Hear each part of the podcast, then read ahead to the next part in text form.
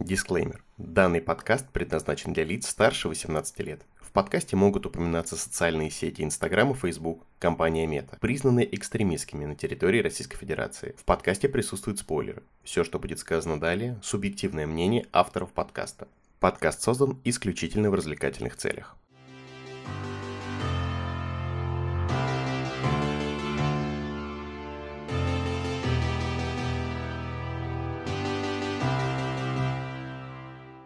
Всем привет! Это подкаст «Зачитали» и его ведущие Даня и Илона. Здесь мы говорим о детских и подростковых книгах, которые мы читали когда-то давно или не читали тогда, но исправляем это сейчас. Это наш второй подкаст, а первый подкаст ждут продолжения, подкаст про фанфики и все, что с ними связано, который мы делали вместе с нашей прекрасной подругой Марго, можно послушать на платформах Яндекс Музыка, Apple Music, ну и те, кто с нами давно, вы и так знаете, где его можно послушать. Ну что, привет-привет! Привет! Возможно, вы нас не слышали очень давно, а кто-то нас слышит впервые. И, наверное, стоит опять представиться. Я Илона. Я Даня. Отлично, мы представились. Да, прекрасно. Мы относимся к категории людей, которые очень любят книги, но каждый по-разному. Кто-то любит их читать, а кто-то просто на них смотреть и не трогать. А, вопрос, Даниил, у меня созрел. Да. Пока я думала сегодня о том, что мы будем записываться, у меня созрел вопрос. Каково это жить с читающей женой? Скажите, пожалуйста. А, не могу сравнить. Мне для начала нужно пожить с нечитающей женой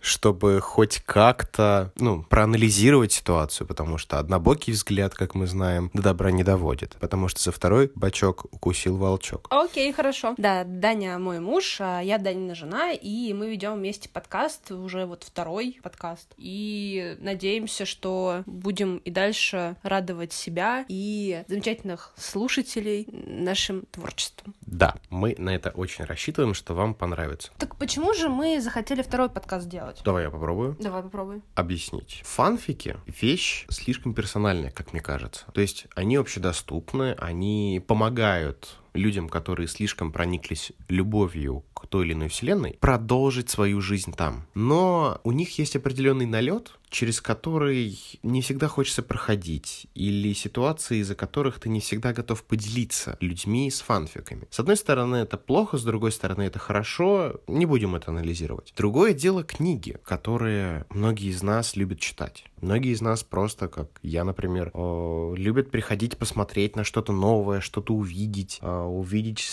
что-то, что переиздали, а ты это когда-то давно хотела в детстве. Если вдруг у кого-то такое было, обязательно напишите. И книги — это как будто другое. Понятное дело, что в первом подкасте, в первом выпуске мы пытались людям объяснить, что, наверное, фанфики сейчас становятся как нормальный жанр литературы. Они выходят вперед, их также печатают, люди готовы за них платить деньги. И самое главное, они успешные. Но к книгам-то мы привыкли давно, с книгами мы живем. Но наш формат в этот раз будет не просто про книги. В этом подкасте мы решили рассмотреть действительно те книги, которые можно отнести к жанру подростковой литературы. Ну, некоторые из них детскими откровенно называют, хотя очень странно почему. И такие young adult, если уж совсем переходить на современные термины. И мы составили интересный список. Список произведений, которые были в нашем детстве известны или которых мы не знали. И сейчас будем пытаться наверстать упущенное. В основном, конечно, это будет э, достаточно комично выглядеть, по причине того, что я в детстве книги не читал. Сюрприз-сюрприз. Мое чтение началось значительно позже, наверное, после восьмого класса. И это будет достаточно, наверное, интересный эксперимент, потому что с нынешней взрослой позиции знакомиться с детской литературой весьма сложно. Вот, это такое мое маленькое вступительное. Ну, сложно, но не невозможно, как мне кажется. Согласен. А потом еще, мне кажется, что когда ты становишься взрослым, ты скучаешь по э, детству, по каким-то своим ощущениям, по времени, когда трава была зеленее, все проще казалось. Ну, по крайней мере, мне казалось, что там в детском подростковом возрасте все гораздо проще, чем есть сейчас. Когда, знаете, говорят там э, взрослые, вот подрастешь, поймешь. Вот есть такие моменты, которые ты вырастая, и такой, блин, как было хорошо там в детстве, и ты начинаешь немножко понимать, догонять и так далее. Но у меня с книгами другая история, потому что мне кажется, что я читала вообще всегда, или если не читала, то хотя бы сидела с книжками, потому что я начала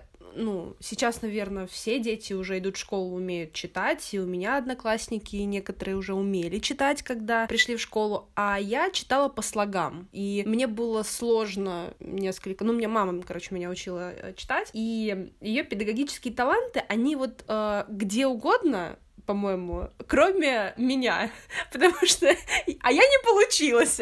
Потому что, нет, она, конечно, ей большое спасибо, она пыталась меня научить, но у нее редко хватало на меня терпения. Поэтому спасибо, мы выучили э, азбуку, алфавит, да, мы слоги как-то пытались, вот по слогам я умела уже читать. А второй момент, в первом классе, э, кто... Я не знаю, есть такое сейчас, но раньше, по крайней мере, вот кто помнит, э, была такая фишка, как контрольное чтение. Типа там раз в четверть. Техника чтения у нас это называлось. А у нас контрольное чтение называлось. И, значит, там раз в какое-то время, там раз в четверть, например, раз в полугодие, или там какой-то еще промежуток времени, а, нужно было всем, значит, выходить в коридор обязательно. О, да, было такое, это прям сюрприз-сюрприз, какие события там происходили. Да-да-да, если вы идете, значит, э, по коридору начальной школы и около кабинета стоит э, линия, такая вот линия большая, или там толпа э, детей с книжками, и которые там пытаются прочитать что-то судорожное, и вот по одному их запускают, и с секундомером, значит, они читают читают, и им ставится оценка. Так вот, на одной из таких э, проверок на мне сломался секундомер. А как бы, а я же читала, я же пришла в школу, наверное, первый раз, и когда я побежала после там второго или там третьего сентября, побежала записываться в библиотеку и брать какие-то там репку, как сейчас помню, я брала. Я очень гордилась, что я там типа каждый день беру новую книжку. И на мне ломается секундомер, и это, это такие слезы у меня были. То есть я там типа прочитала, что там типа 30 слов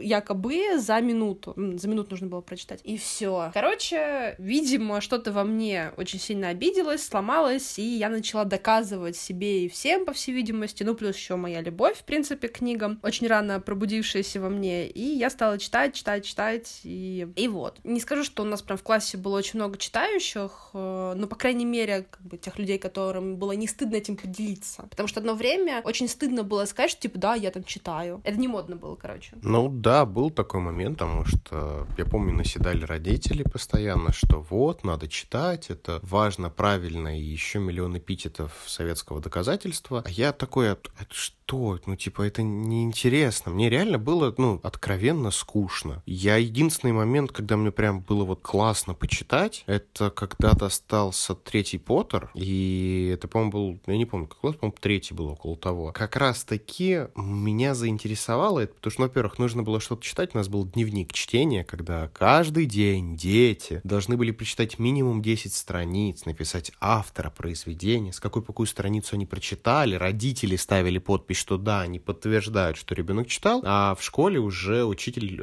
ставит подпись, что она проверила. Типа, ну, в моем случае она это была. И это такой бред был, но тем не менее, я помню, что вот прям классно было почитать, это начало третьего Поттера, потому что 10 страниц пролетели, блин, как же классно, но все равно читать было как-то как-то, ну, не в почете, что ли. Мы тогда все играли еще в Дэнди, у кого-то была Сега, у очень избранных была плойка, а потом пошли компы, то есть, ну, мы люди, которые выросли с клавиатурой и мышью в руках. Для нас это было важнее. Меня вообще жутко раздражают вот эти чудовищные, как по мне, практики, как бы насаждения чтения через обязательную необходимость прочитать условное количество там страниц каких-то, потому что, мне кажется, это как только больше отбивает любую охоту к чтению. Даже если ты берешь там самую, не знаю, интересную книжку, вот эта обязаловка, типа 10 страниц в день, это, конечно, отвратительно. А Гарри Поттер, как по мне, сделал очень много. И Джон, э, матерь всея наша Роулинг, соответственно, очень много сделала она для популяризации чтения, и, наверное, все те, кто пытаются отменить э, уже, не знаю, 20-30 лет э, эти книги и сказать, что это там какие-то плохие произведения, надо их читать и так далее, деле, они, как мне кажется, во-первых, только популяризируют их еще больше, а во-вторых, занимаются фигней, как по мне. Но, окей, у каждого свое мнение, кому не нравится, тому не нравится. Да, полностью согласен.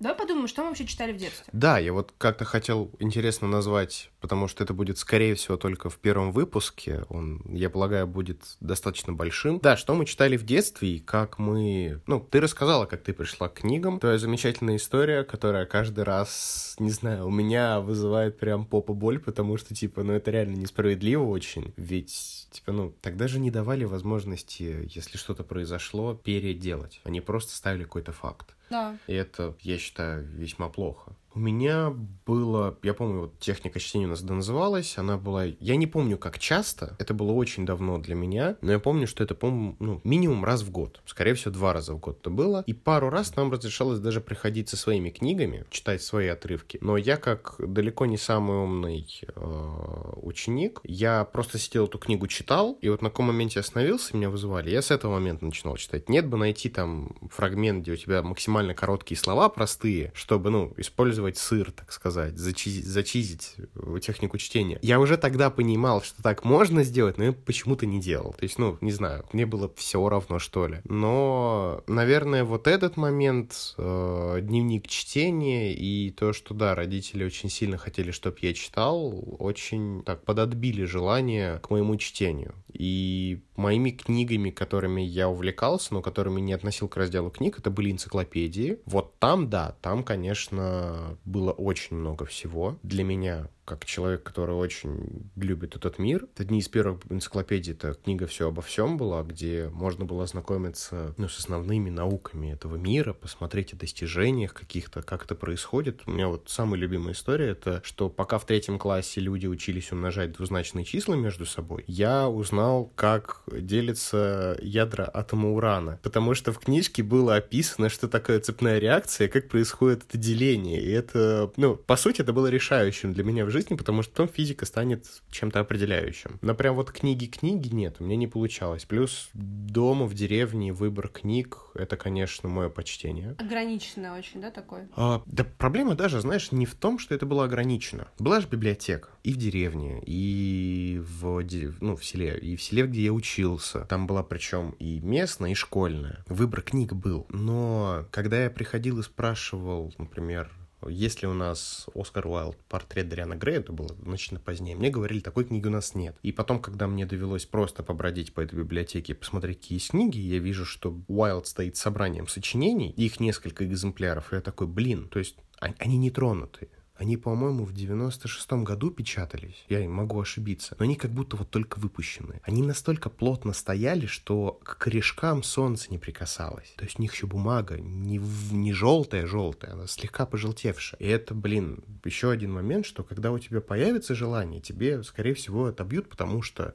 к чему я вел, дома нужно было читать. Два капитана, 20 тысяч лье под водой, всего Жюль Верна надо обязательно прочитать. Нужно обязательно прочитать, как закалялась сталь сталь в дошкольном возрасте, и все в этом духе, и я, я вообще не понимал, это же, ну как бы, come on, я до сих пор не хочу эти книги читать. То есть у меня иногда возникает желание, когда там, не знаю, что-нибудь из 19 века в голову попадет, и вот, блин, может, правда, у Жюли Верна что там интересно есть? И нет, и мне мгновенно отбивает желание, что нет, я не хочу это больше, я не хочу туда лезть, не надо. Ну, это наследие советской, э, наследие советского воспитания абсолютно, потому что считал считалось же, что все вот эти книги, они такие приключенческие. Я прочитала «Два капитана» уже, наверное, в средней школе пожалуй. И я не скажу, что мне прям очень сильно, кстати, понравилось. То есть, ну, это неплохо, в каких-то моментах это даже интересно, но вот в целом, да, я не скажу, что это произведение, которое, ну, прям сильно на меня повлияло. Я сейчас вот его готова перечитывать и так далее. Что касается Жюля Верна, то тоже у меня не было Жюля Верна, как-то мне его не насаждали никогда, но один раз э, дедушка мне дал 15-летнего капитана, и я такая, окей. И я положила книгу в шкаф, и он долго смеялся, когда там через сколько-то, уж не помню, там пару месяцев, что ли, звонил мне и просил отдать, и смеялся, что там, он уже 40-летним стал, прочитала хоть ты его. И я говорю, ну нет, как-то вот не сложилось.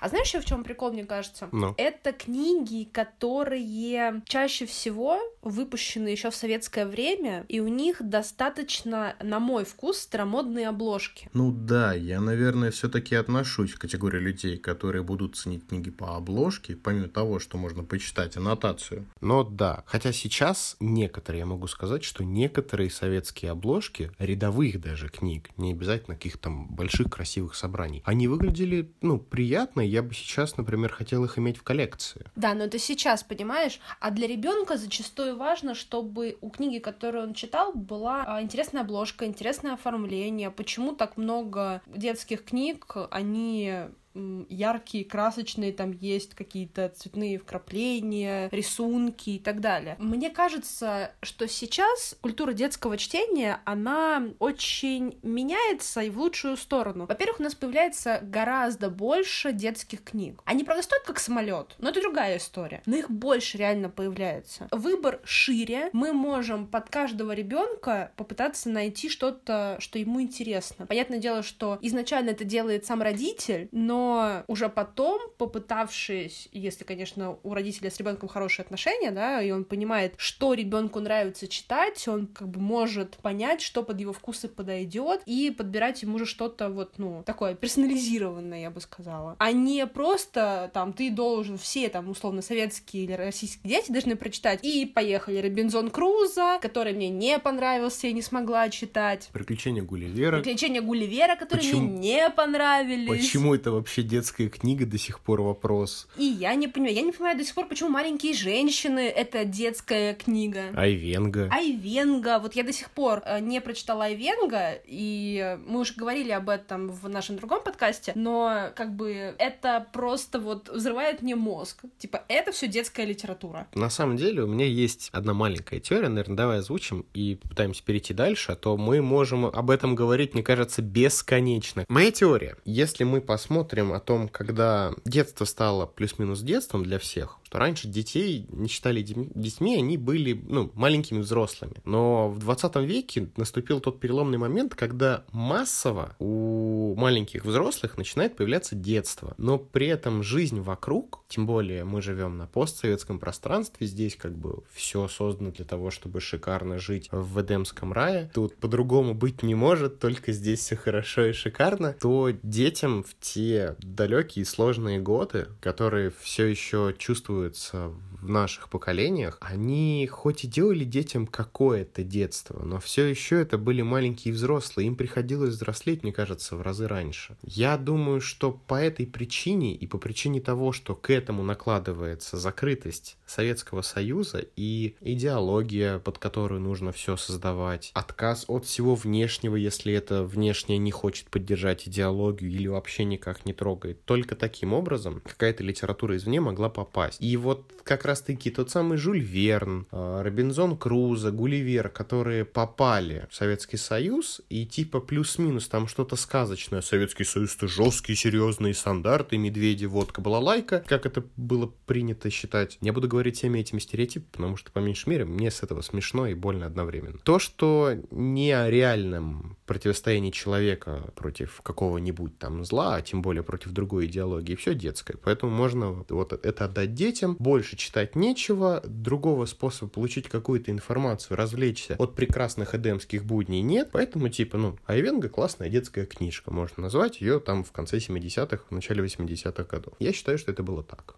Я, я вот о чем просто думаю сейчас. А, мы много говорим вот сейчас о том, что мы читали, да, но я, когда мы стали думать о подкасте, о потенциальной возможности, да, и это были такие два момента. Первый, типа, что ты читал в детстве, а второй, что ты не читал в детстве. Ну да. И для меня, на самом деле, во, вот вообще для меня то, что я что-то не читала, это... Незакрытый гештальт. Ну да, скорее, пожалуй, да. Это упущенная возможность. Это что-то интересное, до чего я еще свои там цепкие лапки не дотянула, понимаешь? Это то, на что отсылку я где-то не поняла, то, за чьими приключениями, каких героев я не следила, истории, которые я не прожила, потому что любую книгу читая, ты все равно проживаешь эту историю, а я еще и, ну, говорят, что так, наверное, нельзя делать, и вообще так делают только, не знаю, не очень умные люди, но, короче, я все как бы на себя примеряю. Условно, читая «Голодные игры», я примеряла историю Китнис на себя. А что бы сделала я? Ну, вот такой человек, так я для себя поступаю. И ну, возвращаясь к первому к самому вопросу, да, почему мы стали вообще делать э, этот подкаст, очень круто что есть возможность поговорить про фанфики по тому же Гарри Поттеру. Если вы еще не слушали наш выпуск про Гарри Поттера, очень-очень советую. Там мы бомбим, особенно я.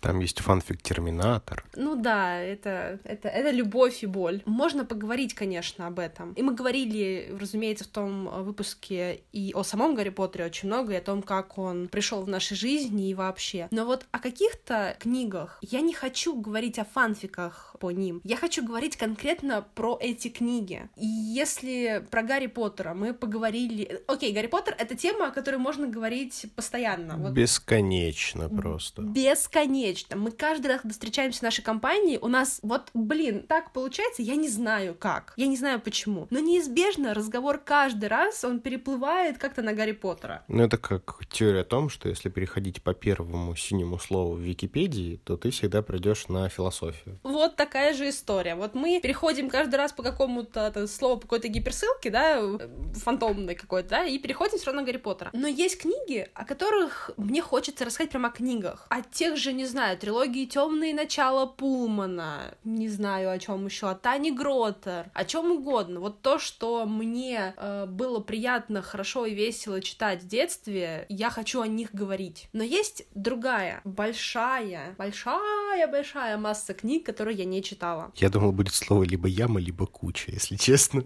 Ну зачем же так? Ну, ну зачем? Нет. Огромная масса, которая еще неизведана, это такая терра инкогнита для меня, потому что я могла что-то слышать, но не читать. И я хочу наконец-то закрыть этот гештальт, я хочу наконец-то иметь возможность понимать отсылки, говорить с подругами и друзьями о том, что они читали когда-то, а я прочитала сейчас. Я хочу получить этот experience и иметь возможность сказать что-то по делу. Ну, я больше, наверное... Ну как, у нас есть список книг, которые мы читали, которые мы не читали, и из этого списка, по-моему, три произведения, которые читал только я в детстве, все остальное я буду догонять. Но мне иногда бывает действительно узнать, чем это цепляло, почему это было популярным, и действительно ли оно было так, и живет ли оно спустя свое время, это произведение. Потому что есть произведения, которые выстрелили по какой-то причине и просто оставались там на своем плаву, в своей нише, им было хорошо. Есть книги, которые должны были получить свой успех. И они либо получали, либо нет, опять же, в зависимости к событиям. Но много ли книг, которые вот тогда наше детство пришлось на нулевые, получается? Ну, в моем случае, на конец нулевых, у Илона началось по пораньше. Подам. Я стара! Да, каждый раз песок приходится вытирать после нее. Ну ладно. Посмотреть вот спустя, ну, по сути, уже 20 лет, да, 20 лет, как вышел альбом «Метеора». 20 лет прошло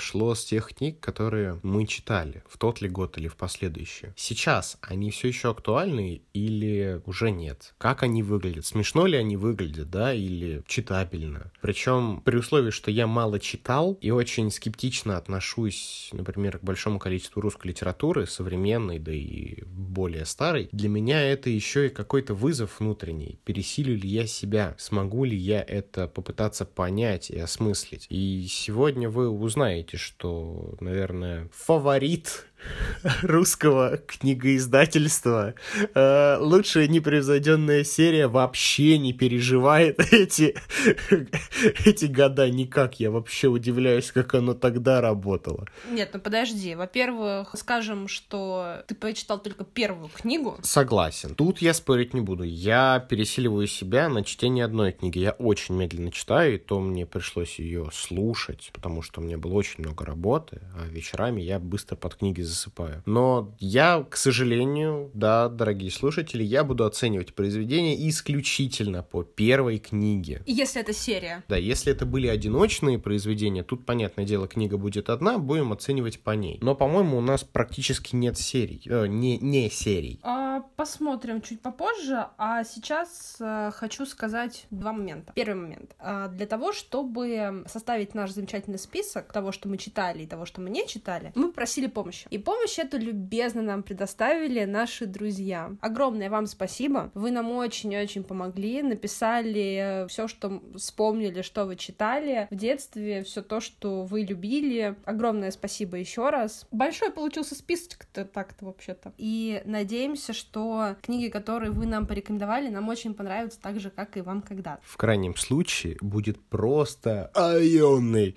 выпуск, где мы будем бомбить на книги, но нам будет интересно, И вам, дорогие слушатели, надеюсь, это тоже будет нравиться. И второй момент, а, разумеется, мы будем говорить о книгах со спойлерами. Так что если вы не читали так же, как и мы, какие-то книги э, в детстве и подростковом возрасте и будете слушать э, наши подкасты, то имейте в виду, что мы говорим со спойлерами. Ну что, мы начнем наш первый выпуск. Ну, вы так как включая уже видите название этого выпуска, вы уже знаете, про какую, кни... про какую серию книг мы говорим, но тем не менее... Таня Гротер Дмитрия Емца. Друзья, эта книга, вернее, эта серия книг когда-то была супер популярна. Вы можете встретить ее в книжных магазинах до сих пор, правда, уже не в оригинальном издании. Серия пережила семь, насколько я э, нашла, семь переизданий. Это достаточно много. Сейчас я видела э, в Читай-городе буквально на днях на одной полке сразу два издания Тани Гротер. Э, так вот, издание к 20-летию и новое издание, какое ну, еще одно новое издание какое-то. У меня же старые... Оригинальные.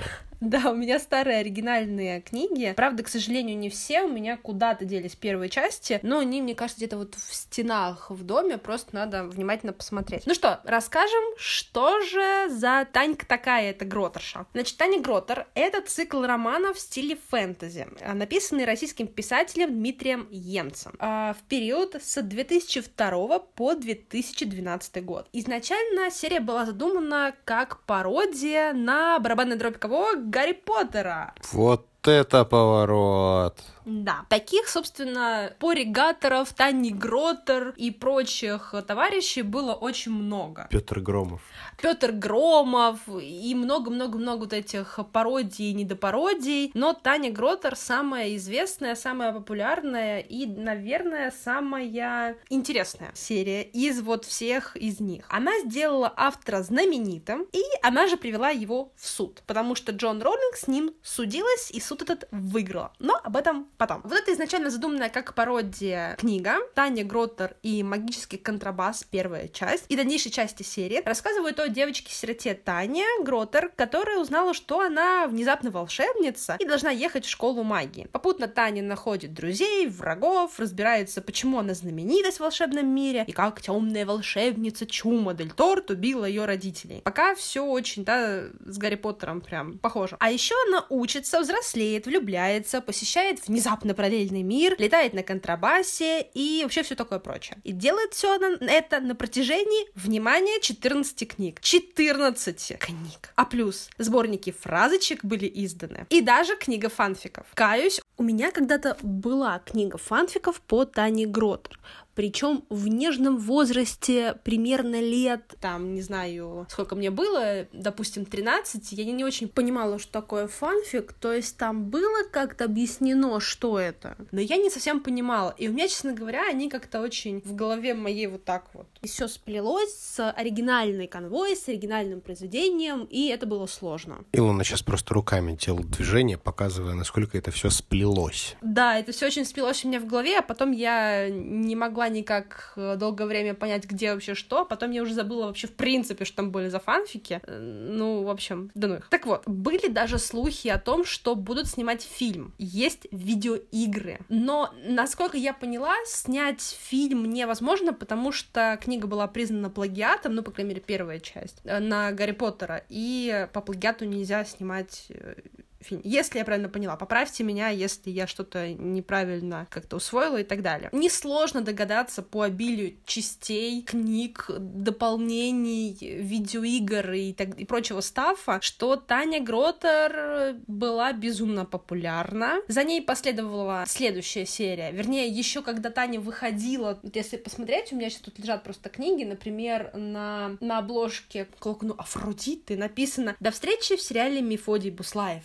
магия продолжается. Так вот, э, во время выхода Тани Гротер э, Емец стал заявлять, что Таня Гротер заканчивается, вроде как, а потом еще раз заканчивается, еще, еще в последней степени, и куча-куча-куча заканчиваний, и начинается Мефодий Буслаев. Короче, Емец придумал Sunlight. Да, Емец придумал Sunlight, абсолютно, потому что это было невозможно. Постоянно, типа, э, рекламная кампания э, после там какой-то уж не помню части, она начинает начала сводиться к тому, что, боже, спешите, последняя книга Тани Гротер, такого больше никогда не будет, все, мы заканчиваем, а-а-а, боже. Ну так вот, э, Таня Гротер, кстати говоря, выходила э, и на европейский рынок. Почему вообще произошел весь суд с Джон Роулинг? Потому что Емец решил, и я так понимаю, что издательство Эксмо, которое занималось изданием книги в России, они решили выходить на европейский рынок и э, начали продавать первую книгу в Нидерландах. Перевели ее и начали там ее продавать. В общем-то, первое иноязычное издание в Нидерландах вышло. Все это заметила Джон Роулинг, и, видимо, ее адвокаты, какие-то еще представители, и, разумеется, последовал суд. Итак, Таня Гротер и магический контрабас. Исчезающий этаж, это следующая книга. Таня Гротер Золотая пиявка. Таня Гротер и трон Древнира. Таня Гротер и посох волхов. Молот Перуна. Пенсне Ноя. Ботинки Кентавра. Колодец Посейдона. Локон Афродиты. Перстень с жемчужиной. Проклятие некроманта. Болтливый сфинкс и птица титанов. Каюсь, что последние три книги я уже не читала. Ну, во-первых, потому что я была уже в таком возрасте, когда Таня Гротер мне надоела. Все названия выглядят как э, какие-нибудь проходные, там, не знаю, игры в жанре РТС по фэнтези из конца, середины конца нулевых, просто вот прям один в один, и типа,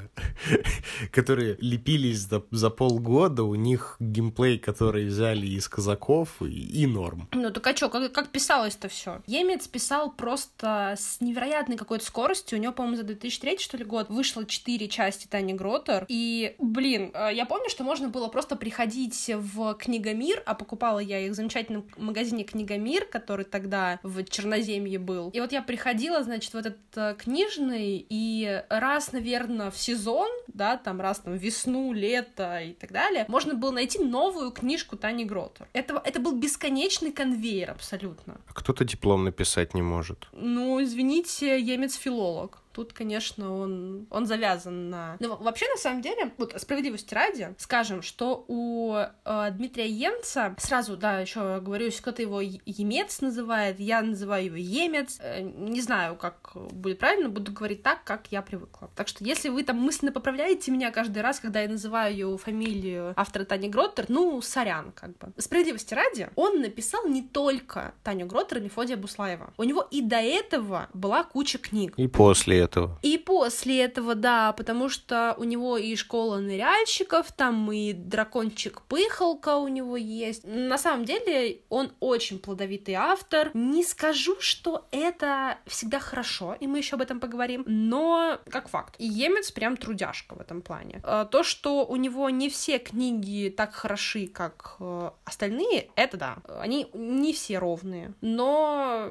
ну, извините, как бы не все, наверное, книги о Гарри Поттере тоже можно назвать ровными. Не все они, вот прям со стопроцентной уверенностью могу сказать, что не все они нравятся всем фанатам. У кого-то есть своя любимая книга. Ну да. Ну, такая же история, по сути, и здесь. Я вообще не помню, как я познакомилась с Тани Гротер. Скажу таким образом. Я помню, что ждать выхода нового Гарри Поттера было очень долго. Ну, реально долго. Как я уже сказала, ты приходишь в книгомир и видишь новую Таню Гротер, а нового Гарри Поттера нет. И ты знаешь, что их будет всего семь частей. А новая Таня Гротер выходит раз в сезон. И я пришла как-то в Книгомир и с дедушкой. Дедушка мне покупал книги. Дедушка, большое спасибо. А, значит, мы пришли, я увидела там книгу, и такая, ну, давай попробуем. Было мне, пожалуй, лет 10, наверное. Я помню, что она еще какое-то время у меня просто провалялась на полке, ну, простояла. Я ее даже не открывала. Мне показалось, что год, но это такое время для меня было, это, ну, как бы могло быть и там три недели, мог месяц, ну, короче, какое-то время она вот простояла. Потом уже я то ли от скуки, то ли от чего еще решила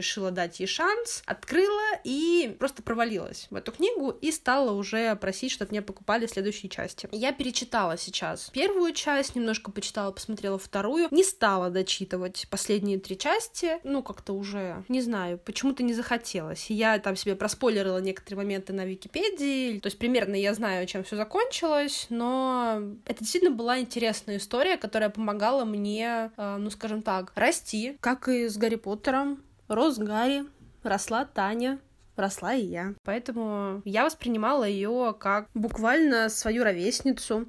И, кстати, в отличие от Гарри Поттера, мне было гораздо проще ассоциировать себя с персонажем девочкой потому что в Гарри Поттере я могла, разумеется, только с Гермионой себя ассоциировать. А, ну, конечно, она умная девочка и вообще лучшая, умнейшая волшебница своего поколения. Но, сорян, она не главный персонаж. А хочется быть именно главным персонажем. Вот не скажу, что Таня была прям супер умная. Далеко нет. Э, ну, как и Гарри тоже, знаешь, не самая умняшка. Но с ней можно было себя ассоциировать крайней мере. Я же познакомился, в принципе, как узнал, что есть такая серия, не знаю, наверное, когда просто где-то это мелькало, когда-нибудь в прошлом, в выпусках новостей, или я в книжные заходил. Да, то, что я не читал, не говорит о том, что я не заходил в книжные. Мы с мамой иногда туда наведывались. Но, скорее всего, да, я познакомился с тем, что это вот есть конкретная сформированная серия, ближе там к классу к 10 к 11 когда мы с моим старым рыжим товарищем, начали обсуждать уже за книги, он, по-моему, читал это все, и он мне об этом рассказывал. Потом уже, соответственно, когда мы познакомились с тобой, я узнал об этом подробнее. Но не читал, что там происходит, как оно там, меня вообще не трогало. И вот потрогала в ненужном месте. Не, ну что ты так сразу-то? Не, ну я сказал, что я буду очень много бомбить, понятное дело. Нет, там есть моменты, за которые прям мое почтение. Однако в основном это будет моменты, на которые я буду сильно ругаться, плеваться. Но опять же, уважаемые слушатели, не забывайте, пожалуйста, что я отношусь к той категории людей, которые приняли решение, что мне не нравится русская литература, не будет нравиться. Она не может сделать ничего, чтобы она мне понравилась. Тут как бы я это говорю честно, я знаю, что это не объективное решение, однако я такой, и никто это не исправит кроме меня самого, пока это не захочу сделать. Я пока не хочу этого делать. Имеешь право, как бы. Абсолютно полностью. Ну что, давай, наверное, перейдем к обсуждению самой книги. А, да, давай перейдем.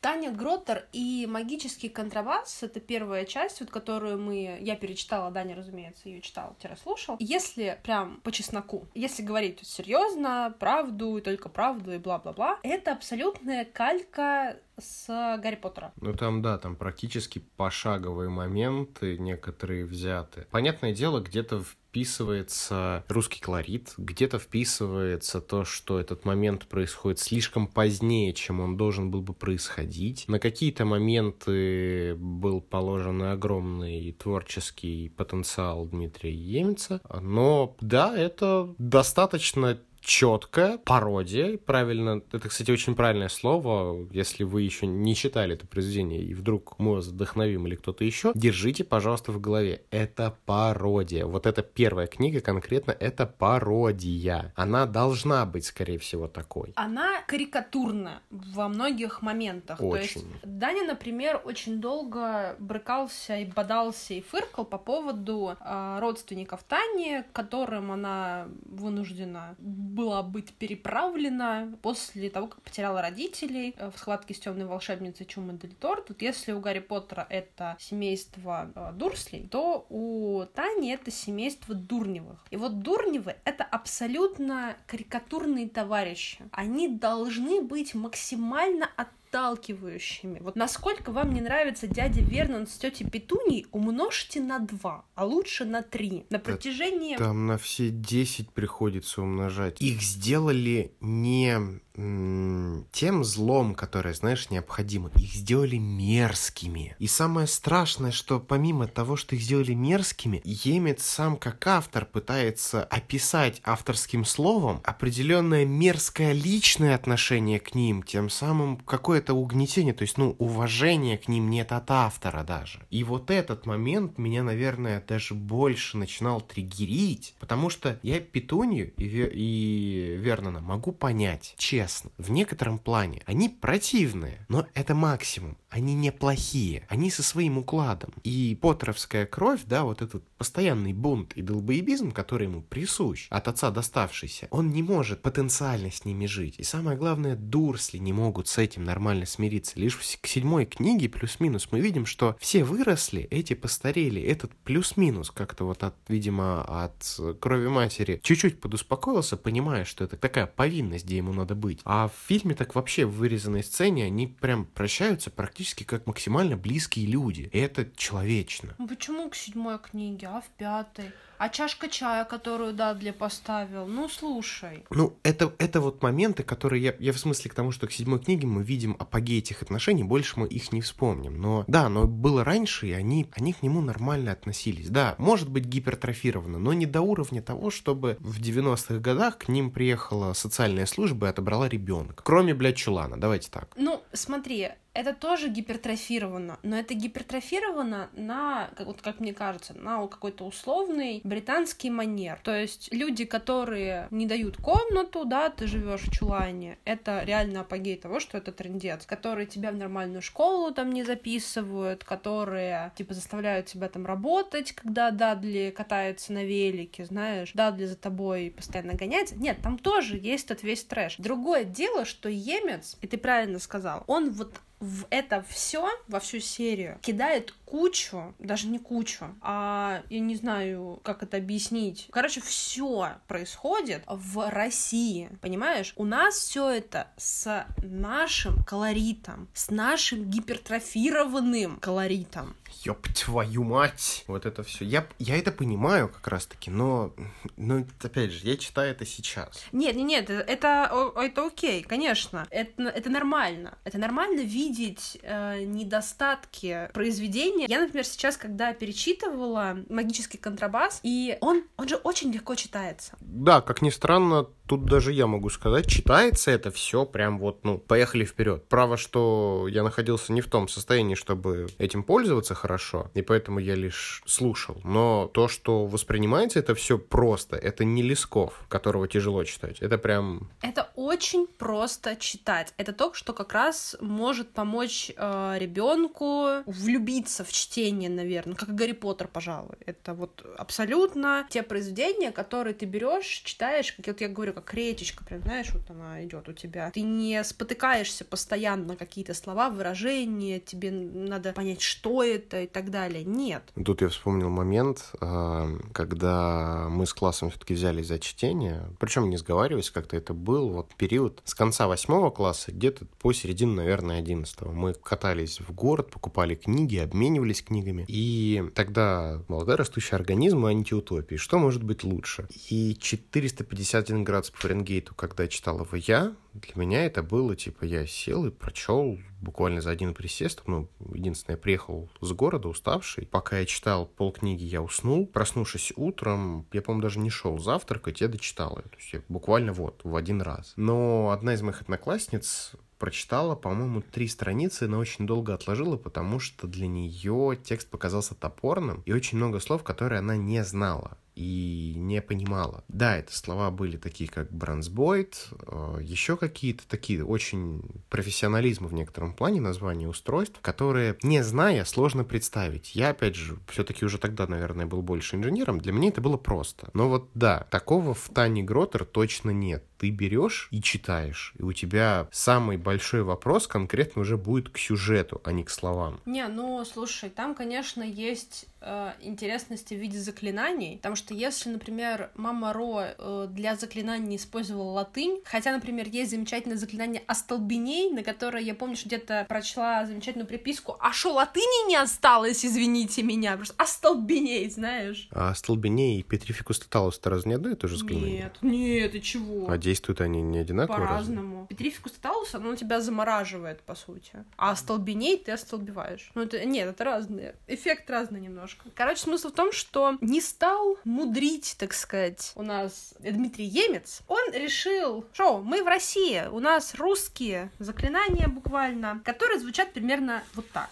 Я беру старые издания. Вот у меня издание 2005 года, а, например, Локон Афродиты передо мной сейчас. Я не знаю, не отвечаю за те издания, которые дальше, но в первом издании, по крайней мере, есть перед основным текстом есть справочник магических заклинаний, который печатается с любезного разрешения пожизненно посмертного главы Тибидокса, лауреата премии волшебных подтяжек академика Сардонапала Черноморова. И дальше идут заклинания, а, такие как Искрис Фронтис, боевая искра белого мага, Пундус Храпундус, усыпляющее заклинание, ам, ну что у нас еще? Полниссимо дебериссимо, Склеротикус маразматикус, заклинание стирания памяти, Дрыгус Брыгус, заклинание против простейшей нежити черных штор, полтергейстов и переведений. То есть, ну видите, он, короче, какой-то, ну, берет обычные слова, немножко их переформатирует, скажем так, и немножко такая тарабарщина. Латынизирует. Ну,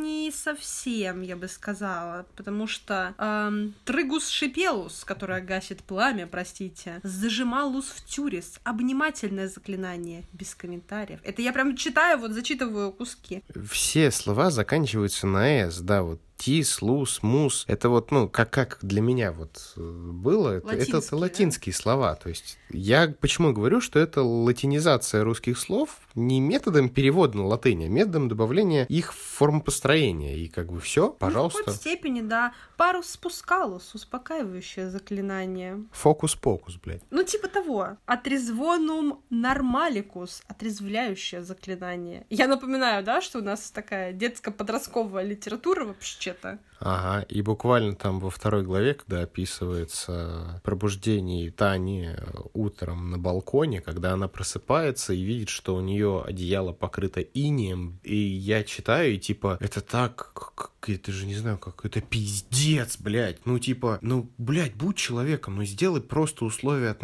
хотя бы отношений хреновые, но физические отправления ребенка спать, по сути, на улицу, где она покрывается, блядь, вместе с одеялом инием, ну, чисто технически человек, наверное, ну, как бы должен немножечко того умереть. Это такой был пиздец для меня, когда я читал. Хрен с ней там, что этот э, Пипа творит херню. Дети бывают жестокими, но чаще всего из-за родителей, они сами по себе. А, это Блин, это было нечто. Описание русской версии тети Петуньи, что это практически свиноматка, которая съела других свиноматок, да я утрированно, и там настолько жирно описывают, что типа им пришлось переделать вход в кухню. Мне, как человеку, который хоть как-то пытается отстаивать права женщины, возможность им быть нормальными, принимать себя и не терпеть такого рода обращения, да для меня вообще это тошнилово началось. Это унизительно выглядит. Я понимаю, что это писалось тогда, когда женщина не человек. Женщина — это посудомойка и этот инкубатор. Все. Тетя Нинель — это, эм, как бы тебе сказать, с течением времени она более бодипозитивная, чем все бодипозитивистские э, вот всего мира, наверное. Потому что в конечном итоге, хотя она и пытается там постоянно похудеть и так далее, но она, ну, как бы не то чтобы, наверное, принимает себя, но живет ну, на полную катушку. Правда, если ты жена депутата, то конечно, это немножечко как-то сглаживает, знаешь, все недостатки. Но я понимаю о чем-то. Я прекрасно понимаю о чем-то. То, что нам дали описание э, Дурнева главы семейства, чуть позднее, чем мы с ним уже какое-то время вместе, что он оказывается худой. Я воспринимаю эту книгу как пародию на Гарри Поттера Вернон Дурльс полный. Но если Нинель нам практически сразу описали, что она настолько жирная, что жир обижается, когда его используют название тети Нинель, то Дурнев он оказывается худой, как спичка. А наоборот, потому да. что... Да, и то есть у меня в голове это не сложилось, что они будут вот, ну, он будет интерпретировать. Я его и представлял как верно Дурсли, что это большой, усач. Ну, опять же, усач за счет э, фильмов. Я не помню, в книгах были у него усы, нет? Да, были, по-моему. Были? Вот. И для меня это было прям разрывом шаблона. Я последний раз, по-моему, так получал от книги, когда мне описали в «Море ученик смерти», что, оказывается, кобыла э, бледного всадника, она худая и белая. Я ее представлял себе как адскую коняку с горящими, блин, просто горящей гривой, горящими копытами, которая бежит по небу. Это страшно Это бледный просто вот дохлый конь, как с э, гравюр э, Альбрехта Дюрера. Тощий конь, который действительно конь смерти, как и должен быть. Вот то же самое внешность Дурнева. Но ладно, с этим еще можно как-то смириться. То, что заклинание кринж кринжатиновый. Ладно, чем ты дальше читаешь, ты больше как и любой шляпник, начинаешь привыкать к своей профессии. И то, что постоянно рядом мышьяк, тебя как бы, ну, ртуть мышьяк, тебе нормально. Так и здесь. Чем дальше ты видишь, что это используется повсеместно, то есть ты начинаешь представлять себя в этом мире хотя бы как наблюдатель, ты начинаешь с этого уже не гореть. Это нормально. Потом ты даже их запоминаешь, особенно если ты вот читаешь в нынешнем возрасте, как я в первый раз. Но всегда будет мое любимое но. Ты вот представляешь, как нужно сесть на контрабас, чтобы было удобно? Боже, это вопрос на миллион, потому что а, вот у тебя нет сейчас возможности увидеть Твой обложку. контрабас? Да, мой контрабас. Не, я видел обложку, когда Обложка, да, она сидит, да. Короче, я всегда ориентировалась на вот эту обложку, когда Таня сидит на контрабасе, там у нее в руке смычок, на лице у нее радость, она летит, вот это вот все, полет. И я когда... А, там, короче, очень много же в каждой книге говорится о драконболе. Вот мы немножко, ну, не сказали об отличиях, которые есть. В отличие от Квидича в Гарри Поттере, а здесь играет в драконбол. Немножко другие правила, там 10 человек играет, а не 7, по-моему, 5 мечей. И нужно, короче, впасть к дракону, забросить эти мечи, а там, типа, пламегасительный, там, какой-то еще перцовый и так далее, и так далее. И в зависимости от того, какой ты э, кидаешь, столько очков разумеется. А, достаточно много Таня летает и в книгах, не только во время Драконбола, там есть и другие истории, когда ей приходится садиться на контрабас. И каждый раз я пыталась понять, каким макаром она это делает.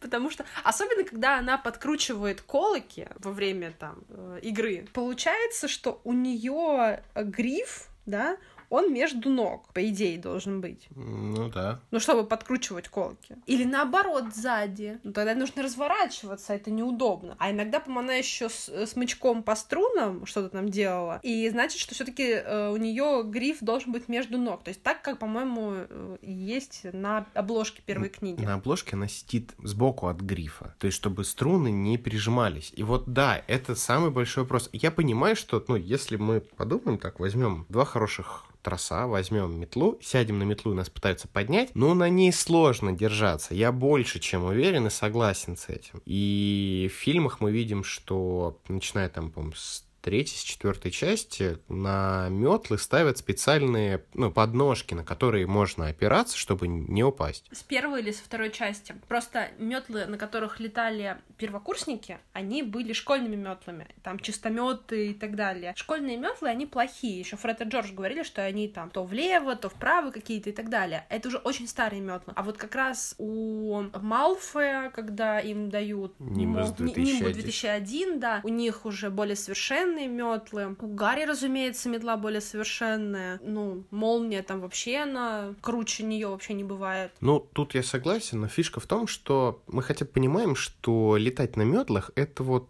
из тех еще чуть ли не средневековых времен о ведьмах, которые на них летают. То есть тут понятно, откуда это идет. То есть ты с этим как-то смиряешься. Понятное дело, что когда ты пытаешься на этом во всем держаться, ты понимаешь, что это практически невозможно, потому что тебе одно место начнет сильно надавливать и натирать, и ты с него, по сути, скрутишься. То с контрабасом вопросов прям много, но хрен с ним с контрабасом. Пылесос. Пылесос. Это... О, то есть ты хочешь спросить, как русские Е- маги? Я вообще, да, типа, хрен с ним. Э, Пылесосы, наверное, появились-то не так давно. Лет так тысячу назад, чтобы в маге вот все свое время катались на пылесосах. Нет, почему? Как и контрабасы. Подожди, вспомни, там Бабьягун на летающей кровати прилетал, Мгм. Кровать как конструкция тоже, она для всех. ковры самолеты. Вот с этим я еще согласен. Пусть там лучше были бы, не знаю, ковры-самолеты, да, и эти м, мои любимые артефакты. Сандалии с крыльями. С ними это выглядит хотя бы логично, но с контрабасом и с пылесосом у меня прям жопа загоралась. Прости, а реактивный веник? Реактивный веник. Ну, ладно, реактивный веник я могу засчитать за этот, за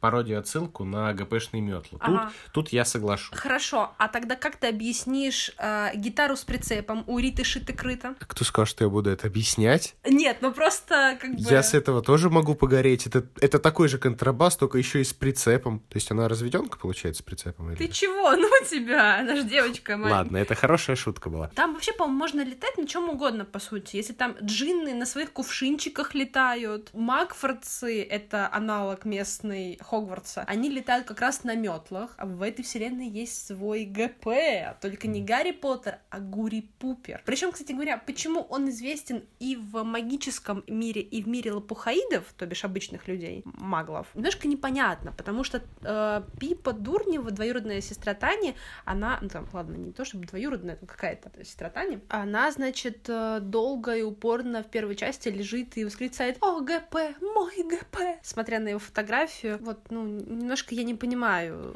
смысла этого, но там же, как вы понимаешь, у него не было четкого плана. Он... Да, это видится. Там плана вообще нет, ни хрена. Это просто поток. Это поток сознания абсолютно. Вот он как писал, вот что вижу, а то и пою, знаешь, мне кажется. Мне кажется, там особо, ну, типа он написал, ну, сел там за какое-то количество дней написал, и редактуры назад, чтобы что-то исправить, не было. Редактируем какой-то текст, и все, в печать. Там история, мне кажется, была такая, что первую часть действительно он написал, и все это выстрелило, а дальше нужно было уже придумывать, понимаешь, что-то. И пытаться постоянно э, возвращаться назад и пытаться объяснять какие-то моменты. Нахуй надо. Ну, типа, да, не очень прикольно. Поэтому мы постепенно будем что-то типа как придумывать, а может и нет. А, на чем еще летали? У нас есть Ступка. ступы, да. Ну, ладно, это хоть... Некромаги, некромаги летают на ступах. Вот Здесь- тебе русский колорит. Здесь русский колорит. Тут базара ноль. Я еще с русских народных сказок, в принципе, к этому отношусь плюс-минус позитивно.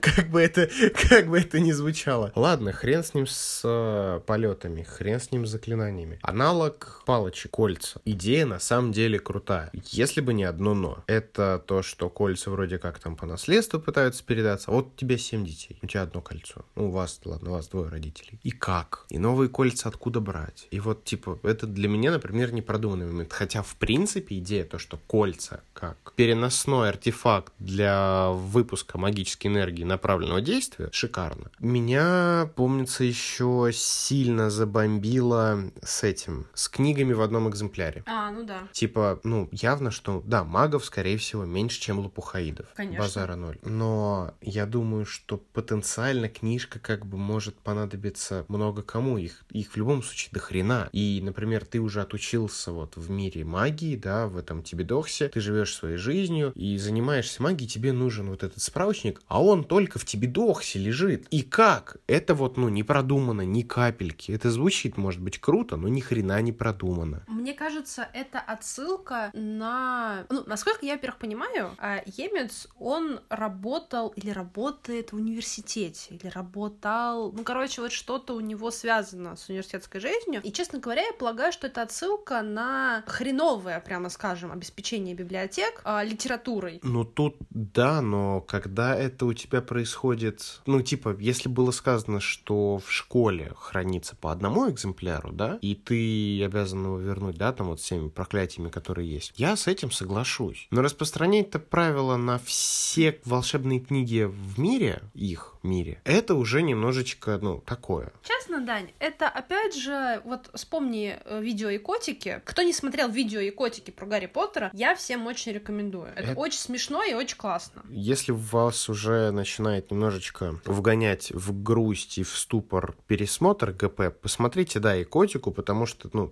когда нам хочется посмотреть фильмы по Гарри Поттеру, мы уже, скорее всего, на икотику перейдем, посмотрим его, потому что это хотя бы весело. Это очень классные разборы. И поэтому в инвентарь Да, и у него есть такая фишка, типа, круто, но непонятно нафига. Инвентарь. Вот это история в инвентарь. Это вот первый момент. А второй момент, это опять же говорит о непродуманности. Да, да, это опять же вот к этой непродуманности. А потом такая же самая история, как у мамы Ро с тем, а ты вообще кем будешь-то, прости меня? У мамы Ро еще плюс-минус понятно, кем ты можешь быть, когда вырастешь, условно говоря. Мгм. Там, ракоборцем, да, ты можешь быть в таком департаменте работать, в таком, волшебными палочками условно заниматься, да, там, Исследователем исследователем, магозоологом, открыть свой магазин, бла-бла-бла. В мире Тани Гротер этого гораздо меньше. Во-первых, потому что, насколько я понимаю, гораздо меньше а, сама популяция волшебников, хотя фиг его знает уж, если честно, потому что впоследствии в серии уже кто угодно, по-моему, становится волшебником. Четвероюродный племянник 20-й бабушки в третьем поколении Тани Гротер тоже станет каким-нибудь волшебником, понимаешь? И будет, блин, учиться в Тибидоксе, даже если ему 28 тысяч лет, наверное. В одной из книжек ребята уже выпускаются из Тибидокса, и можно пойти в магспирантуру. И вот, соответственно, там Таня с Бабьягуном идут в магспирантуру, кто-то там нет, и, короче, они летают и пытаются всех собрать на, типа, импровизированный выпускной. И выясняется, кто кем работает. Дуся Пупсикова э, с подружкой там на картах гадают, на гуще какой-то, и т.д. и т.п. А Гробыня, по-моему, э, телеведущая, ну там, в местном э, магическом мире. А Гуня, ее парень, он же телохранитель, там и Семпиндыр тоже чем-то занимается не очень таким. То есть, ну, по сути, они Живут с лабухейдами, по факту. ну, кроме гробыни, пожалуй, да, и Гуня. Потому что на Лысой горе, ну, там нет такого, такой возможности как бы разместить всех волшебников, которые, в принципе, есть. В Тибидоксе тоже оставить невозможно. Ну, вот опять еще один момент, которому можно... Ну, опять же, это все-таки придирка. Я точно могу сказать, что за тот момент, пока я читал книгу и за слушание, не было неправильно построенных предложений. Ну, я их не заметил. Я не то чтобы прям хорош в русском языке с моими-то проблемами с текстом, но при всем при этом я этого не увидел. То, что правильно подобранные слова используются верно, это правда. Короче, все слова звучат, они как будто на своем месте. Вот об этом я точно могу сказать, что у Емца хорошо, по крайней мере, в первой книге. Тут действительно то, что он филолог. Я могу сказать, что сцена с тем, когда Тане нужно было улететь в Тибидокс, и тут идет Нинель, и тут эти огонечки, Нежить. нежить идут. И когда она практически нащупывает на себе перстень, и вот этот момент с последним вскидыванием, во-первых, он мне напомнил концовку э, фильма «Призрачный гонщик» с Николасом Кейджем, первую часть, когда в конце он «Кинь мне дробовик, там нет патрон, кинь мне дробовик», и он в тени выстреливает. Оно вот так же ощущалось драйвово. То есть вот этот момент — мое почтение. За какие-то там сцены, э, ну, типа, это опять же вопрос к тому, насколько хороший сюжет. То есть поездка в музей для того, чтобы тупо представить золотой меч, по сути. Ни для чего больше, то, что, типа, опять Гротер во всем виновата. Хотя тут тоже вопрос, типа, почему ее вообще да взяли. Да, плачены деньги за Пипу, но, по-моему, это немного не так работает. Не могли взять кого угодно тогда, получать, за тех детей, которые заплатили, но не пошли. Ну, ну для меня это выглядит так. Но опять же, не будем на этом останавливаться. Сам Тибидокс показан только во второй половине книги. То есть у книги пол книги разгона. Даже больше, по-моему. Даже больше, по-моему, да, то есть нам очень дохрена дают вот этой вот жизни Тани до Тибидокса. И даже когда наступает Тибидокс, наступают моменты, когда типа просто потому, что это есть и нормально. У меня был большой-большой, большая-большая претензия, потом посидел, попереобдумывал за Титанов, как они выглядят, старуки, стоглавые, э, вот это все. Мне это сложно представить. Понятное дело, что в мифах и легендах старых, где описываются Титаны, не обязательно греческих, там что-то подобное, по-моему, вот как-то вот хрен пойми, что из себя представить, как чудо-юду в русских сказках. Оно, наверное, такое. И да, тут, наверное, претензия неправильная. Но Тибидокс — это не только школа, но и тюрьма для всего, что только можно, магического, страшного, серьезно. Знаете, Хогвартс реально безопасный после этого кажется, потому что в темный лес ходить нельзя все равно. Как бы, ну, ну, но мы первокурсника все равно вместо сна отправим туда в буднюю неделю. Как ну, это опять же другой вопрос. Там кринжатина. Я до сих пор не помню всех преподавателей. Они вроде яркие, но из-за того, что это происходит уже во второй половине книги, я не запоминаю эти моменты. То, что у нас э, есть мальчик-предатель, когда он раздает эти гребаные сердечки ДД, опять же, я старый геймер. ДД — это double damage. Я вот, типа, я в этот момент прям проржался. Это уже выглядит слишком палевно. Это не выглядит как что-то милое и приятное, потому что, ну, даже в моем детстве, так, чтобы со всеми помириться, всем раздать какой-то атрибут. И еще вот этот наглый момент, если вы наденете, значит, вы со мной дружите. Если нет, я не буду с вами общаться, потому что, пидорас, нахуй вы меня не любите здесь. Это такой дешевый трюк, и он, ну, даже для детей дешевый. Но он работает. Нет. Но он сработал же с детьми, я имею в виду. Ну, с каким-то количеством, да, согласен. Но, опять же, там весь закос был в том, что у Тани был имбалансный амулет. Ей было пизды на все. Ну, честно. У меня другой вопрос. Ну, допустим, Перваков Шурасик еще обманул, да? Типа, mm. он сучил им эти... Еще четыре курса как? А, да, еще четыре курса А как? преподаватели как? Угу. И то есть тут, ну, опять же, это все начинает не работать. Это как маховик времени. Ну, нет, не совсем. Там же потом Сардонапал прошелся с зельем, понимаешь, с укрепляющим отваром, и как бы они все уснули. Но окей, хорошо, даже если вот он выпустит этого демона, он там всех... Дерьмодемон? Да, типа он там всех поубивает. Ну, я еще раз говорю, понятное дело, что у Йенса есть косяки. Очень много моментов, когда хочется сказать твою мать. Да, да, и еще раз да. По крайней мере, вот за первую книгу, как я могу сказать. Да, да даже не первая. Вот смотри, я читала не все части. Последние три я уже, ну, я переросла, наверное, Таню Гротер в свое время, и как бы мне уже не так было интересно. И давайте честно, компания типа Sunlight, рекламные я имею в виду, что мы уходим, все это бесит. Мефодий Буслаев мне нравился, я прочитала первые три, по-моему, книги, а потом как-то уже, честно говоря, и, и на это забила. Я вообще ушла читать классику. Я вот прочитала не все книги, но, тем не менее, даже если я не все прочитала, то от Тани Гроттер устаешь, честно говоря. Устаешь потому, что все книги плюс-минус одинаковые. Дело не в сюжете. Сюжет как раз-таки разный, окей, да.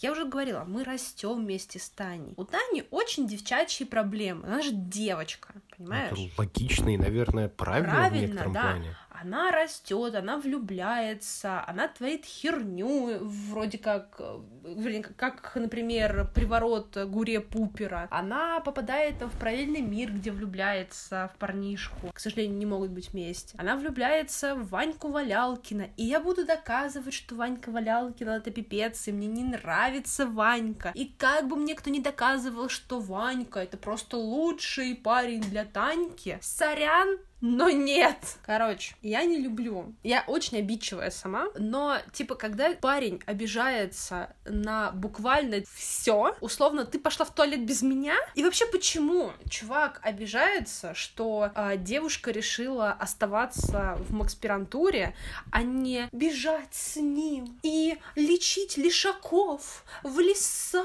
Ну, это, по-моему, чуть ли не троп вообще в ну, нулевых, в тупых комедиях, когда вот на, на этом строится расставание главного героя его девушки или главной героини его парня, потому что вот, вот такое происходит, и потом они расходятся, и идет весь фильм, вот этот путь э, тысячеликого героя внутри э, тупых комедий из Америки, и ты находишь свою любовь. Но это было нормально тогда, мне кажется, но да, это все равно выглядит до сих пор херово. Типа. Да нет, он просто выглядит как э, арбузер тупой, блин, Ванька этот Валялкин, меня он бесит. Нет, серьезно, типа, у него, окей, да, там, э, он хороший мальчик, в начале, по крайней мере, это желтая майка, и ты прям, мути, господи, мама с папой пьют, и вот это вот все, и прям тебе хочется его вот потискать за щечки, знаешь, и голодный постоянно, бедняжечка, и всех он лечит, и русалок, и драконов, и бла-бла-бла. Но потом, когда вот ты вот это все видишь, ты такой, ты твою мать, ты достал уже просто, тупой дебил, Таня, беги. Ты понимаешь, вот жить таким мужиком. Да, понимаю, я ну, типа, в России таких видел это, один на одном. Это кошмар. И это все преподносится как это же хорошо. Скрепы, скрепы, скрепы. Скрепный, скрепный, любовь, любовь. Любовь. Просто, ну, блин, я не знаю, почему. Почему ты должна выбирать то, что нравится ему, бросать все, что нравится тебе. Там, на самом деле, там ни один из мужиков не достоин Тани. Потому что у нас либо ГП, который бедняга, и мне его жалко, которого приворожили, и он вообще не понимает, что творит. И мальчика буквально там, по-моему, женят на этой Джейн Петушков, и там как-то эту девочку зовут. А еще у него две тети. Одна из них самая добрая тетя. И лучше вообще никогда не произносить ее имя и бла-бла-бла. Значит, Урк, ну, Урк вор, он вообще в другом измерении. Он такой себе прям, ну, интересный парень, э, весь такой, знаешь, разбойник на большой дороге. Он такие, плохой мальчик, плохиш, которого надо исправить. Такой нравится девочкам, окей. Но типа, все он в другом измерении. Про Ваньку я уже сказала. И последний, но не по значению, э, Души котиков, он же не бей барсиков, он же Глеб Бибарсов, который... Э, ну, Бабьягун. Бабьягун нет. Не, ну типа они соперничают, ну, слушай, это десятилетки, угу. которые, конечно, девочка новенькая. Это угу. знаешь, как... Знаю. Новая знаю. игрушка для мальчиков знаю. такая. Знаю. Конечно, они начали соперничать с Ванькой за внимание Тани, но Бабьягун в конечном итоге, они с Таней настолько друзья, пожалуй, только Таня, можно сказать, Егор Егун, сейчас по ушам надаю. Не, ну там, конечно, все так могут сказать. Я но... бабушке расскажу. Но, пожалуй, только Таню он послушает, понимаешь? А это дорогого стоит на самом деле. И потом у Ягуна есть все-таки Катюша. Катька Ладошкина, в смысле? Я просто не читал. Нет, Лоткова Катя. Та самая, на которой... Она тоже играла в Драконбол, она как раз в защите, по-моему, там с драконом она э, постоянно летает. Она постоянно влюбляла в себя всех пацанов в лопухаидном мире. И там просто весь подъезд, дом уже был исписан признаниями в любви. И тогда уже поняли, что э, это уже магия, короче, наследственная. И, в общем, ее привезли в Тибидокс. Катя э, и Ягун — это любовь. Вы что? Это вот, знаешь, слежу за их отношениями Больше, просто. чем за своими. Да. Вот опять же, мы чем дальше идем, тем больше оказывается, что здесь копать не перекопать. То есть за всю серию очень сложно отвечать. Плюс, типа, мы не рассказали еще, что ты с девочками общалась со своими, что со временем все персонажи станут картонными. Ну, это вот та- это тот самый большой минус, о котором я всегда говорю, когда речь заходит про Таню Гротер. А, Емец замечательно пишет, как я уже говорила, мне нравится, но я не зря читала, блин, 11 книжек Тани Гротер и три книжки Мефодия Буслаева. Плюс я читала одну просто книжку. Не из цикла. Не из цикла, да. Блин, забыла, какая там колесница была. Про Атиллу, там что-то такое. Когда ты начитываешь уже как там сколько-то частей, вышедших из-под пера Дмитрия Емца, ты понимаешь, что у него все герои говорят одинаково. Они, по сути, картонные. У тебя сначала э, Медузия, там, не знаю, Сардонапал, кто там, не знаю, типа Еге, э, то есть взрослые герои, да, говорят притчами. Потом притчи начинают резко любить Гробыня, Шурасик, там, я не знаю, кто еще вообще. Короче, они этими притчами начинают говорить все. И если просто закрыть имена персонажей, ты не поймешь, кто это говорит. Ну, кроме Тани. Ну, да. Понимаешь? То есть, ну, ты такой, типа, что? Что происходит? Почему все говорите одинаково? Почему у нас... А Ягун тоже у нас любит притчи. Они все одинаковые. Ты не можешь... э, Да, они все наделены какими-то, ну, плюс-минус, какими-то качествами, которые отличают одного персонажа от другого. Я не скажу, что они все там ходят в желтых майках или у всех большие уши, и все любят пылесосы. Но сам факт того, что ты не понимаешь, кто из персонажей что говорит, это, конечно, отталкивает тебя. Потом Книга — это серия процедурала. То есть нету, ну, как, как ты мне объяснял, опять же, что если в ГП у нас есть глобальная цель, типа миссия нашего главного героя, то здесь 14 книг, и каждая следующая — это просто истории из мира. какое-то количество частей, причем не только первых, но и последних, насколько я понимаю. Главная злодейка, да, чума, но не всегда. Например, в моих любимых ботинках кентавра вот они попадают в другую реальность, в другой параллельный мир. И там, значит, стихиарий, такая сущность в виде гномика. А, Значит, э, самый плохой дядька этой недели.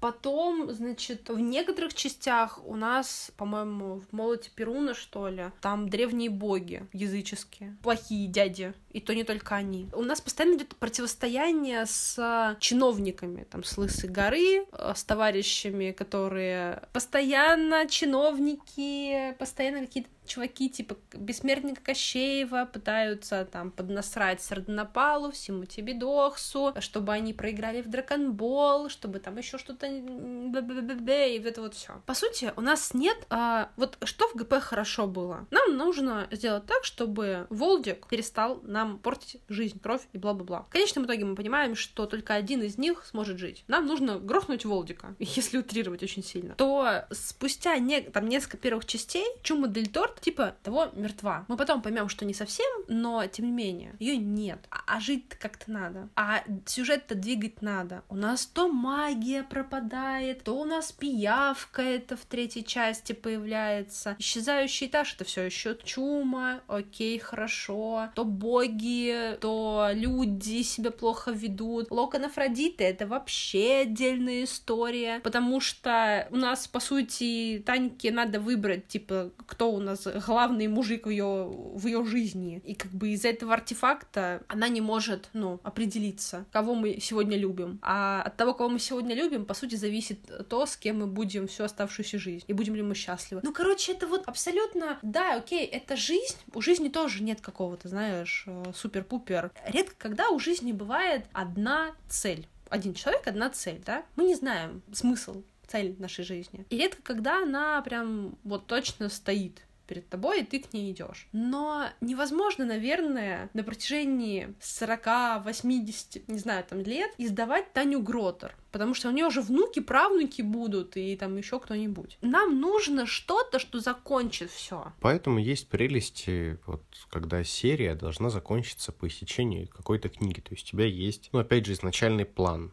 мы еще поговорим об этом, но Кристофер Паолини, автор э, «Наследия», и ну, серия «Наследие» называется, книги по Эрагону, он изначально хотел сделать дилогию, но понимая при написании первой части, что оно не пойдет, он понимает, что придется делать трилогию, а во, ко второй книге, к середине, говорит, тетралогия, как он называл. И действительно четыре книги, которые заканчивают сюжет.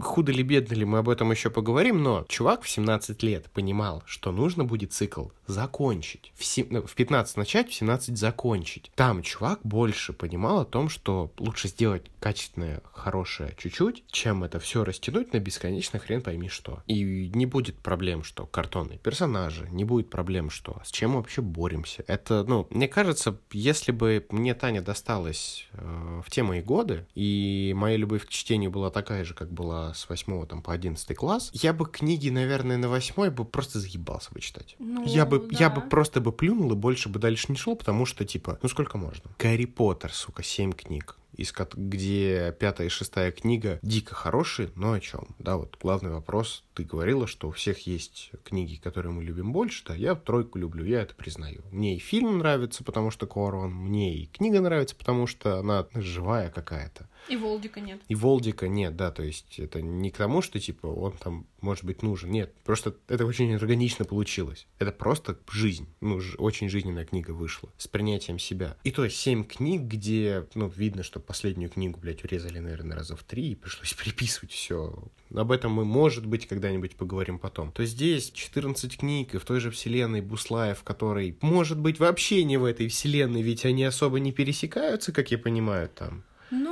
Я прочитала три книжки Буслаева, и, честно говоря, там все пересечение, которое я помню, это, по-моему, пару раз упоминаются типа маги, один раз, кажется, упоминается Стиби Долс, и перед основным сюжетом Буслаева, там типа как вступительная статья такая, ну не статья, а типа, там как-то очень странно, через там пять лет после рождения там Тани, но за там сколько-то лет до рождения Буслаева. Что-то такое, короче, было э, с этими вот за-после, бла-бла бла и рождениями. И, значит, там история, когда Сардонапал разговаривает, по-моему, с Медузией о том, что вот родится там бла-бла-бла, там стражи и вот это все. Там вообще о другом уже. Мир волшебников, он на самом-то деле для э, светлых и темных стражей, но это как... Капля в море. Как муравьи. Ну Понимаешь? Э, волшебники, да, их много, но так как они не про Эйдосы, поэтому... А что с них взять-то? Ну, у них низшая магия, типа того. Ну, придумал ее древнир, ну, взял там где-то что-то. Стражи — это другой уровень абсолютно. Они нахер не сдались. Я не знаю, у э, Буслаева там тоже миллион книжек, по-моему, 20 штук. Ну там, да, чуть до хера. И на примере этих двух серий, по-моему, у Шныра тоже там дофигелион 12, абсолютно. что ли.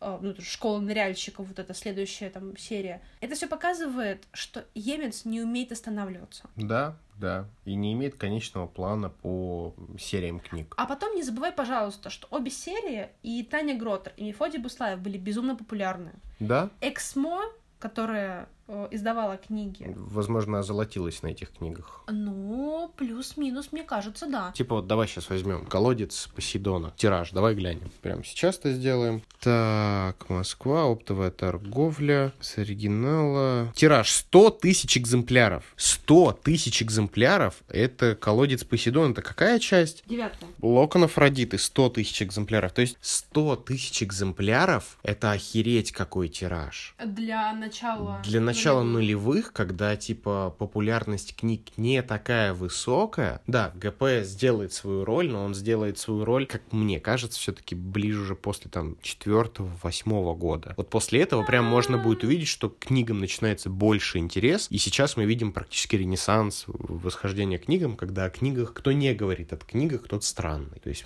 мир поменялся, гики стали тупо крутыми, охрененными кикачат мужиками, а не как это было сколько-то лет назад, что если ты задрот, типа тебя пиздить надо. И 100 тысяч экземпляров выпускать, это мое почтение. Мое почтение, да. А давай вернемся к тому, что семь изданий. Семь изданий, это тоже показатель. То есть это переиздавалось, сколько там было экземпляров, не ясно. Ну, и тоже... до сих пор продается. И до сих пор продается, что самое-самое интересное. Да, не в таких масштабах, конечно же, уже, но Продажа есть. Продажи, конечно, да. А там же еще с какого-то, ну, если видишь, то на корешках просто типа там Дмитрий Емец, Таня Гроттер, там название книги. А, А есть издания, которые собираются в картину. Да, там есть издания, когда собираются Тибидокс, и там несколько таких изданий, по-моему. М. И переиздания, по-моему, были и Мефодия Буслаева тоже. Буслаев же тоже живет своей жизнью, на самом деле. Нельзя сказать, что вот все, он закончился и усё. Это, знаешь, короче, мне обе серии напоминают сериал «Сверхъестественное».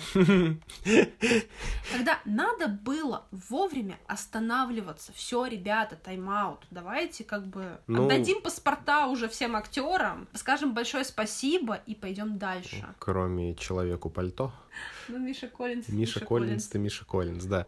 Что я могу сказать за вот, ну, опять же, я только одну книгу прочитал серию, но тем не менее по ней буду судить о всей серии и о описаниях от своей любимой супруги. Безумно тебя люблю, дорогая. Это не так плохо, как казалось, но далеко не так хорошо, чтобы я спокойно к этому сам пришел. То есть я, наверное, могу дать такую оценку. Э, Сам текст, именно с точки зрения русского языка и того, как его читать, волшебно. Какие-то моменты прям хорошо прописаны, они действительно драйвовые. Какие-то придумки, типа Ball, да, у меня к нему тоже очень много вопросов, и за количество человек как бы нахрена, так и за то, что там подается, что каких-то людей, представителей делегации съели, их больше никогда не нашли, типа как, а да и хрен с ним. Просто описание смерти, что ну умерли, умерли, что бухтеть. Это неправильное показание смерти, как по мне, уж тем более детям, которые еще не осознают этот сложный процесс. Кринжовые заклинания, но к которым ты привыкаешь. Э, Медуза Гаргона, которая у нас является преподавателем, это выглядит как большая постерония на самом деле, но это Поп- неплохо. Попрошу, Медузия Гаргоновна. Хорошо. Гаргонова. Гаргонова. Доцент нежити... кафедры нежитеведения. Но это, это неплохо, это было даже интересно. Поэтому, если вы имеете у себя запас времени, и вы хотите чего-нибудь такого непринужденно легкого, но при этом которое вызовет у вас неоднозначные эмоции, ну, не как, конечно, 1984, но тем не менее, да, возьмите, почитайте. Я вот могу посоветовать. Если вы привыкли, уже начитали свой какой-то читательский опыт, но никогда не брали Таню Гротер, я, наверное, наверное, вам скажу, что лучше возьмите что-то другое. Типа, когда у тебя есть определенная начитанность, врываться вот в нечто такое очень сложно. Очень, ну, ты будешь много плеваться, как и я при своем прочтении-прослушивании. Опять же, я не говорю, что я много прочитал, просто у меня есть определенные стандарты к произведению. Я могу оценить эту книгу так. Какую-то чи- численную, численное значение я не могу дать. Я могу вот маленькую рецензию дать. Ну, я вообще не люблю какие-то там три звезды из пяти, типа. Мне кажется, что, во-первых, надо упомянуть, что это очень забавные книги. Да, безусловно. Потому что, ну, не было бы э, всех вот этих сборников фразочек и так далее, если бы они не были бы остроумными, если бы там не было какой-то каких-то прикольных фразочек, которые хочется, знаешь. Так тоже иногда хочется говорить. Да, там действительно заключен вот определенный, как ты сказала, русская хтонь, я, наверное, назову это русским колоритом. В фразочках и в сюжете. Там есть русский, конкретно понятный вот на постсоветском пространстве жизненный колорит. Определенно. И, и это здорово. Это круто, да, это интересно. Если вы прочитали Гарри Поттера и прочитали на Поттермор э, про, прости господи, колдовстворец, русскую школу магии. А, если вы не понимаете, каково это летать на деревьях, то вам, наверное, будет проще понять, каково летать на контрабасе. Но что ты ржешь? У мамы Ров, колдовстворцы, они летают я, на деревьях. Я знаю, я почему-то вспомнил отрывок из нашей Раши Челябинск, да. город сыровых мужиков. Ну а чё, много леса, вон, летай на деревьях. Ну вот, но на самом деле нужно понимать, что, опять же, читать во взрослом возрасте подростковую литературу — это... Э... В путь в никуда, ребят, это путь не в никуда. Нет, я не согласна, что это путь никуда. Это интересный опыт, но к нему надо приходить, немножко снизив ваши ожидания. Ну да, да к нему нужно приходить, понимая, что тебе там 25, ты читаешь это сейчас, а мне было 10, когда я читала это. Ну, тут, тут я согласен. Но хотя, с другой стороны, например, та книга, которая сейчас лежит в прочтении, я ее воспринимаю в разы проще. Она для моего нынешнего 25-летнего возраста лучше. Другой автор. Другой автор, другая подача. И опять же, я к тому, что есть вот эти вот подростковые произведения, которые могут быть хорошими, если ты их будешь читать потом. Стани Гротер — это не работает. Возможно, но смотри, не скажу, что я сейчас большая фанатка Тани Гротер, но, например, э, я всегда обижаюсь, когда кто-то говорит, что да, Тани Гротер фигня, это все просто пародия, ну, типа э, какая-то э, калька с Гарри Поттера, а ты читал? Нет, не читал, но буду осуждать. Ну, типа... Не смотрел, но осуждаю. Да, да не это... смотрел, не читал, но осуждаю. Почитай, пожалуйста, да, а потом уже давай будем разговаривать. В свое время я любила Таню Гротер, читала ее с большим удовольствием, с большим удовольствием берегу эти книги. Не знаю для кого, конечно, я их берегу, почему, но... Для себя. Ну, для себя, конечно, да. Но я к тому, что, знаешь, типа, есть люди, которые продают какие-то свои детские книги на Авито, э, например, но для меня это частичка моего детства, для меня это частичка вот той самой, возможно, лучшей части жизни, где трава была зеленее, небо голубее, возможностей больше, и вообще все было лучше. И колбаса настоящая. И колбаса настоящая, да. Вот. А Таня Гроттер была еще и мейнстримом, и вообще. Хотя, кстати говоря, не скажу, что прям очень много людей у меня читали в классе. Хотя больше, чем Гарри Поттера. Ну, у меня в классе, в принципе, я не особо помню раннюю школу, да, я больше позднюю помню, но, например, Гарри Поттера точно помимо меня прочел еще один человек в классе. Потом, по-моему, кто-то пытался касаться, но не то, чтобы сильно срослось. А так, ну, за Таню Гротер, наверное, и спрашивать бесполезно. Хотя... Может быть. Всё через, может через какое-то время, если мы встретимся, и я у них спрошу, то вдруг действительно читали. Почему и нет? Ну что, ну что, да, наверное, будем заканчивать. Мы понимаем, что этот выпуск мог быть очень длинным, но это первый выпуск, нам нужно было в любом случае обсудить, что будет в дальнейшем. И мы поняли, что обсуждать весь цикл достаточно сложно в рамках одного подкаста, тем более, который хочется записать компактно. Но, как показывает практика, это проблематично. Хочется описать многие моменты и переживания, связанные с тем или иным произведением. И как только ты начинаешь за него хвататься, начинается практически аудиоэссе от тебя лично. И ты не можешь остановиться говорится. Но мы будем лучше каждый раз и будем надеяться, что каждый последующий выпуск вы будете все больше и больше проникать к нам любовью, делиться этим подкастом. И первым нашим подкастом ждут продолжение со своими друзьями и знакомыми. Спасибо вам большое за то, что вы были с нами на протяжении вот этого целого нашего выпуска большого. Пока мы не знаем точно, насколько часто будут выходить выпуски, э, ну, потому что надо же прочитать сначала еще произведение, а это не всегда возможно делать быстро, но как минимум уже следующий выпуск мы готовим. Если хотите, напишите нам, как вы думаете, какую книгу мы будем читать дальше. Ставьте нам лайки, если вам понравился сегодняшний выпуск. Если не понравился, пишите конструктивную критику, не конструктивную не пишите. Подписывайтесь, если вам интересно будет о каких-то книгах, например, услышать. У нас в любом случае есть уже определенный план, и мы будем его придерживаться. Но что-то мы могли и упустить. Пишите нам о своих книгах, которые вы читали в детстве, и своих впечатлениях. И самое главное, напишите нам те, кто читал Таню Гротер, и какие эмоции у вас вызывала эта книга, эта серия книг. Нам будет очень приятно это почитать, особенно мне, человек, который не рос с этим вместе. И чем больше людей я нахожу увлеченных какой-то одной идеей, тем ну, это интересней. Еще раз спасибо, что были с нами. Мы надеемся, что вам понравилось. Очень-очень. Спасибо большое и пока-пока. Читайте хорошие книги. Пока-пока.